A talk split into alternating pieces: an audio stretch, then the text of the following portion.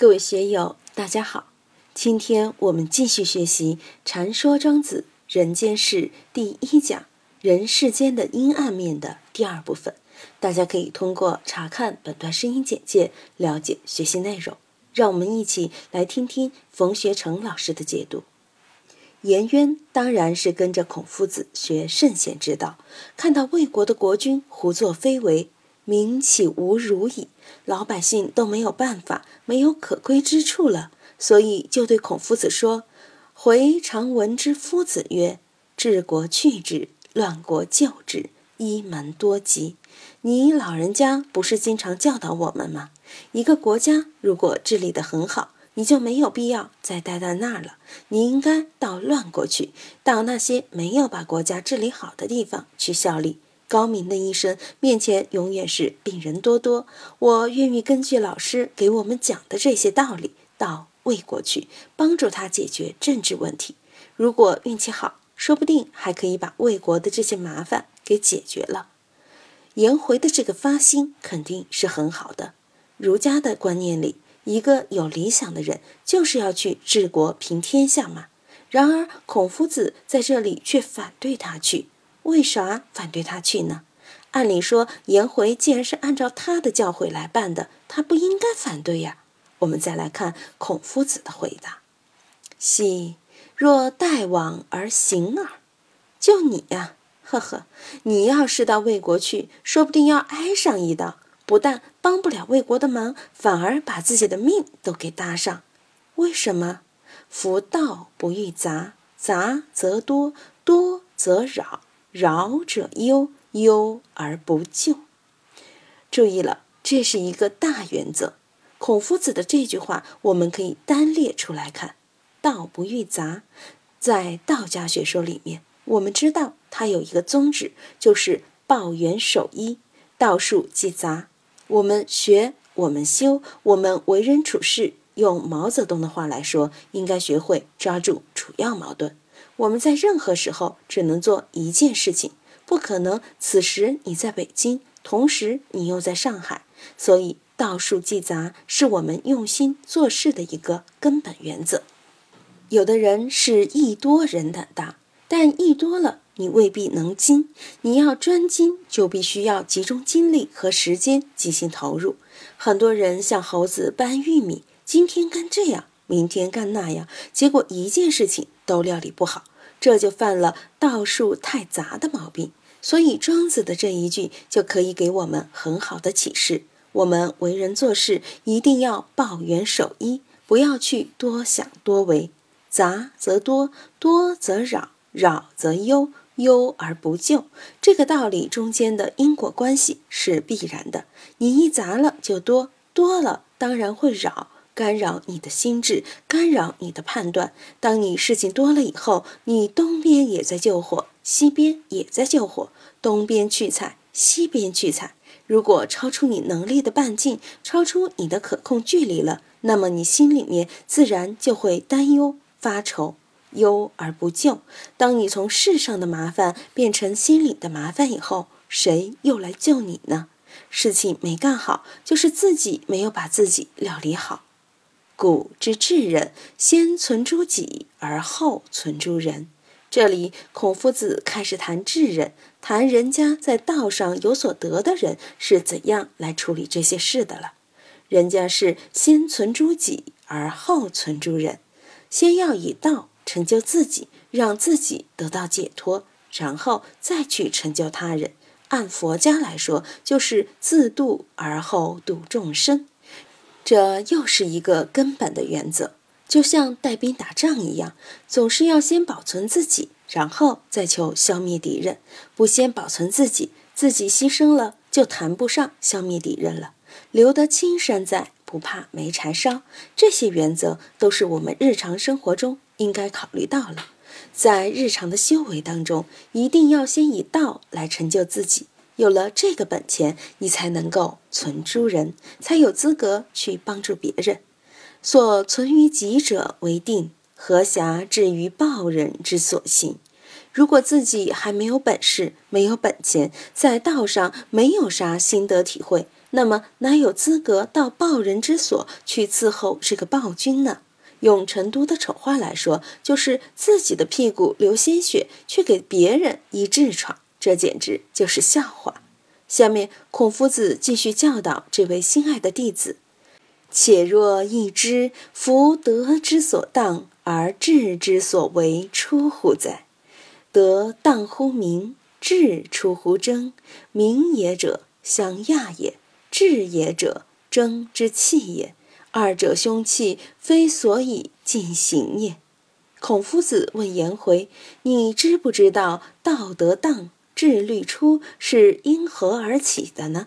德之所当，一个有德的人，他内在的魅力自然会释放出来，不仅仅是内德会释放于外，而且是智之所为出，智慧同样也会表现出来。但是道德是怎么释放出来的？”智慧又是怎样释放出来的？我们道德智慧的源泉到底在哪里？德之所以当，智之所以出，这个是我们修为过程中要认真留意的几句呀。孔子谈到这里，并没有继续说下去，马上话锋一转，说出了一番德行与智慧的麻烦来。德当乎名，智出乎争。名也者，相亚也。智也者，争之器也；二者凶器，非所以进行也。我们看到这几句话，大家都千万要留心。德当乎名，你的德行一出来，就有名气了。有了名气，你这个德也就有点麻烦了。中国佛教发展到南北朝萧梁时，有一个僧人慧皎写了部《高僧传》。在此之前，已经有其他的僧人写了个《名僧传》，但慧皎不用“名僧”这两个字，为啥呢？他说，一个出家人本来就是要舍去名利的，我们修行要脱离生死苦海，要舍弃名利，怎能拘泥于名呢？真正有修行的人，应该是高僧，不应该称之为名僧。所以，慧皎就写了中国的第一部《高僧传》。那么他的这个本意也还是出自庄子的“得当乎名”。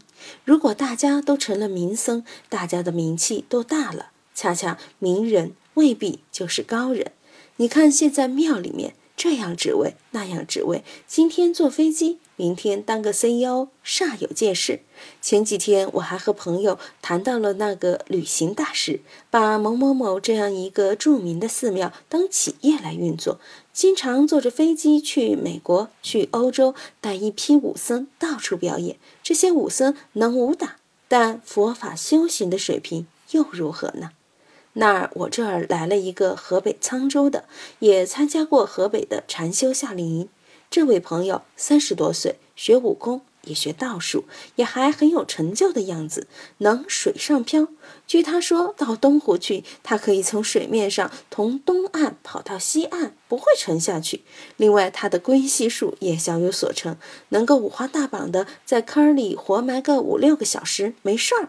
而且有逃脱术，同样五花大绑，脚镣手铐带上，他可以在十秒之内逃脱。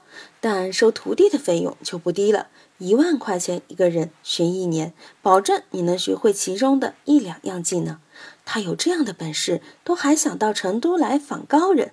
我给他讲了几位高人，他听了后说：“算了，不学了。”当然，我说的那些人用的是术，不是道上的东西。我们再来看，德和智是我们生活当中离不得的。德和智的修养，当然就是道上的东西了。但道上的东西，它又有所忌讳。德因名而消失，智因争而愈出。所以说，名也者，相亚也。有了名之后，麻烦也就跟着来了。比如在名次排位上争。等等，有些人什么事都要争第一，千千万万的人，你要踏下去好多，踩下去那么多人，累不死你啊！智也者，争之器也。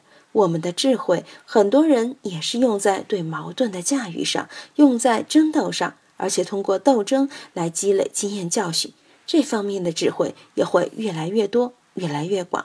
这就叫智因争而愈出。如果智和德牵扯上名和利以后，这个德和智也就不善了，就是恶了。所以名也者，相亚也；智也者，争之气也。二者凶器，非所以进行也。我们看老子里说：“兵者，凶器也，圣人不得已而用之。”在庄子里，他把老子的话更进一层了，把名和智也看成了凶器。我们经常看到很多人原本是很不错的，然而一旦有了名，出了名就糟糕了。有些本来很憨厚的人，大家都觉得他很可爱，结果一变聪明之后也糟糕了。为什么呢？因为开启智慧了，掌握了世间的斗争之智、谋略之智，勇于互相砍杀，别人对他就敬而远之了。所以说，名和智的确是凶器呀。非所以尽行也，这些都不是究竟之道。我们知道，在老庄的学说中，最根本的原则就是气盛绝智，这里也离不开这个原则。气盛就是要把孔夫子讲的那一套仁义礼智信等等抛弃不用；气智智慧也不能用，因为用智就是有机心，有机心就与大道不合，大道是没有机心的。是自然的，而我们人心之动往往是违反自然的，违反大道的。所以老庄学说的气盛绝智的原则，在庄子中表现得非常之坚定。今天就读到这里，欢迎大家在评论中分享所思所得。我是万万，我在成都龙江书院为您读书。